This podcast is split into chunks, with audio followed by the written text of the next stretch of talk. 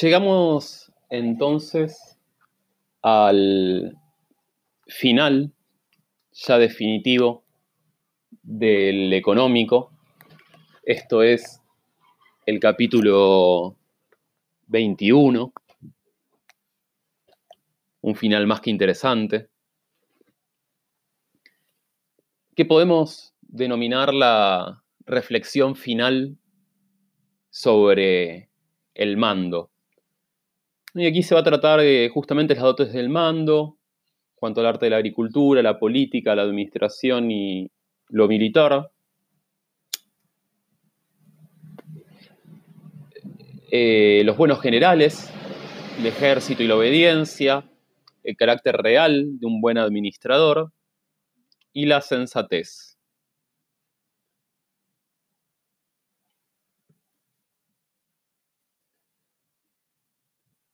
Vamos entonces, bueno, comienza el capítulo con Sócrates alabando el argumento discómaco, la fuerza de su tesis y de cómo la ha presentado, y admitiendo que se encuentra convencido de lo que ha sido propuesto, esto es, de que la agricultura es el arte más fácil de aprender entre todos. En ese sentido, Sócrates ha aprendido algo eh, e Iscómaco ha alcanzado su, objetivo retórico, si se quiere, más allá de que, de que no era un objetivo propuesto por él, sino que era un pedido de Sócrates. E Iscómaco, retomando palabras previas de Sócrates, palabras que Sócrates planteó al momento de tratar la cuestión de los capataces, indaga, amplía sobre la definición de lo que es fácil aprender. Iscómaco dice que existe un denominador común, koinón, es el término en griego, entre la agricultura y otras actividades que es la capacidad de mandar, argicos. Esta capacidad de mandar aplica a las actividades o a la actividad, la praxis agrícola, la praxis georgicos, a la praxis o la actividad política, políticos, a la praxis o actividad administrativa o económicos y a la praxis o actividad militar, polémicos. La traducción aquí de oeconómicos como administración o arte administrativa nos vuelve, nos retrae al comienzo, a la introducción de, este, de esta obra que estuvimos viendo, y nos permite ahora sí darle un título diferente a la, obra, mucho más rico desde el punto de vista político eh, con sus alcances metafísicos que hemos estado intentando ver uno bien podría traducir esta obra, e incluso seguramente estuviese mejor traducida, por administrador en vez de por económico. El económico es una traducción que nos viene derivada eh, del latín, ¿no? Administrador, en efecto, aplicaría mucho más a todo lo que hemos estado viendo. Y para mostrar esto, para mostrar este denominador común, recurre Iscómaco a los casos del ejército y de la flota. ¿no? Aquí va, se detiene él en la praxis polémicos, que no son sino traspolaciones del caso o el ejemplo de la administración de Loicos, en donde el mando capaz logra, en efecto, éxitos contundentes. Y aquí es de resaltar que no solo el buen mando permite alcanzar los logros propuestos a una costa de grandes esfuerzos y con gratitud de los subordinados, sino que el mal mando lleva exactamente al opuesto, a lo contrario. Esto es notable, ¿no? Y es, muy sorprendente eh, el carácter antitético de, de ambas posibilidades.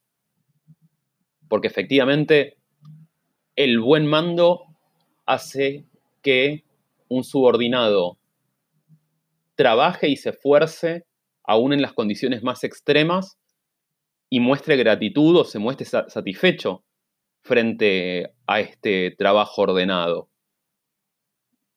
Caso contrario, se produce lo opuesto.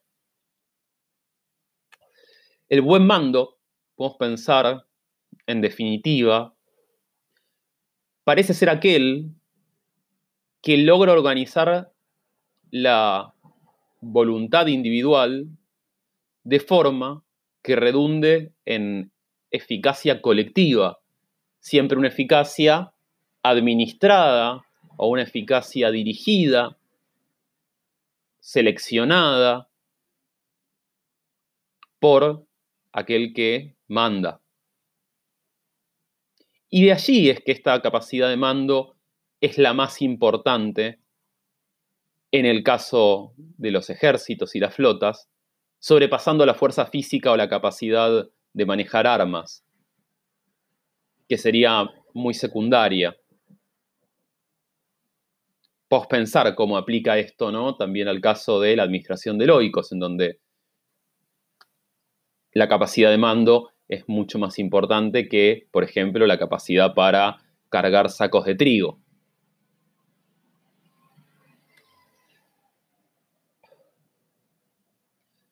Nuevamente, y volviendo al tema de la administración de la hacienda, la capacidad de mando es la que permite, y aquí siempre aparece mediante el premio y el castigo, elementales para el mando, alentar el buen trabajo, logrando que se estimule el carácter de los hombres. Volviendo por una palabra ya usada por Sócrates, cuando dijo que las enseñanzas de Iscómaco podrían, podrían servir para formar reyes, dice, diría, y este es Iscómaco, que tiene un toque de carácter de rey, estoy cambiando un poco la traducción, el amo cuya presencia los hace mejores, amantes de competir para ser mejores los unos que los otros y amantes de los honores.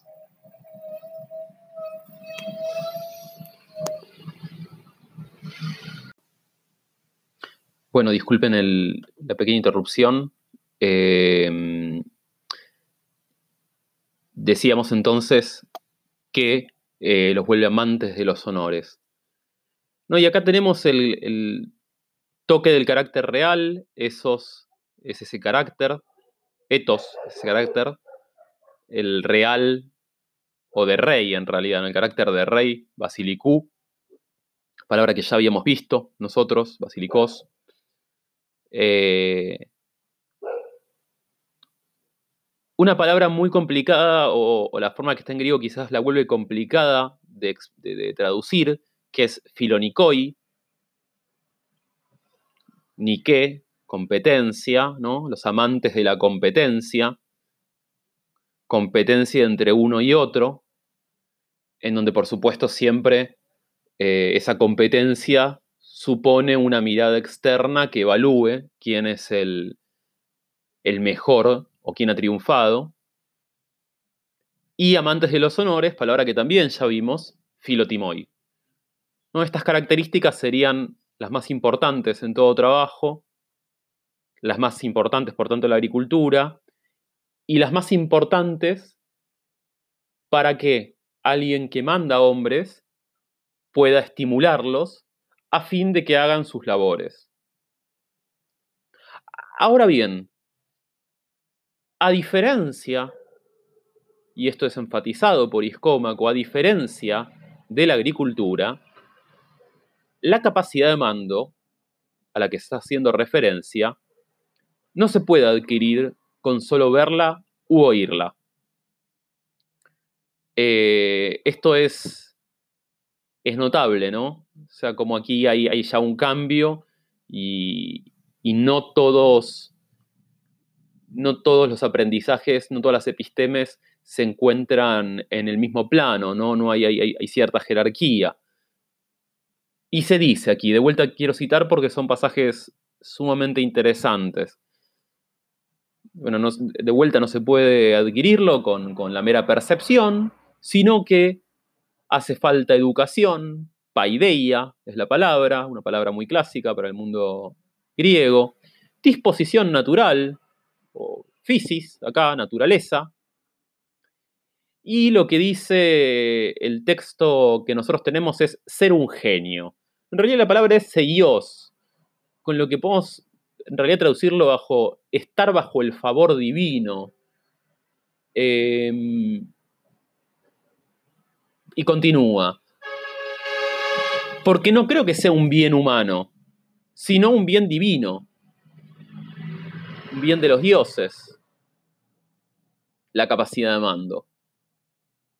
La facultad de mandar a hombres, Argein, dice, continúa Iscómaco, que obedezcan de buen grado, y acá es la clave, ¿no? Mandar a hombres que obedezcan de buen grado surge con claridad en los verdaderamente iniciados en la sofrocine, palabra que podemos traducir como sensatez y moderación antes que por sabiduría.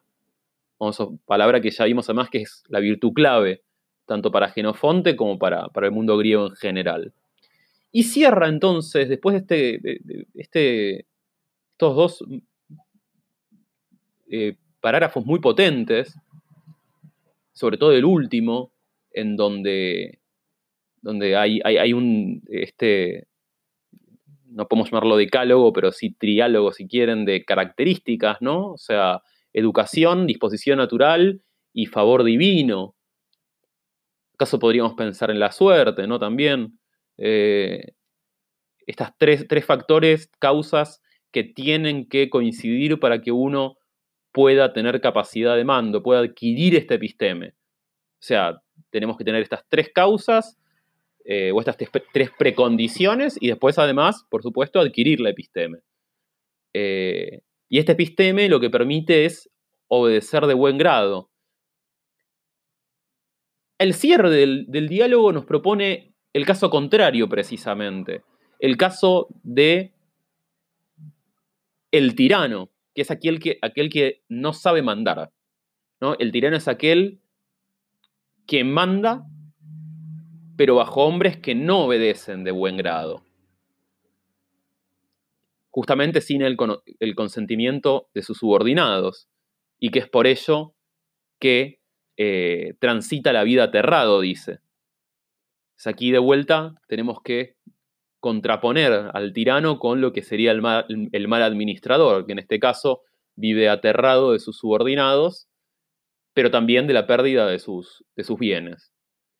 Y con esto ya sí damos cierre al económico, o al menos a la lectura libro por libro del económico de Genofonte.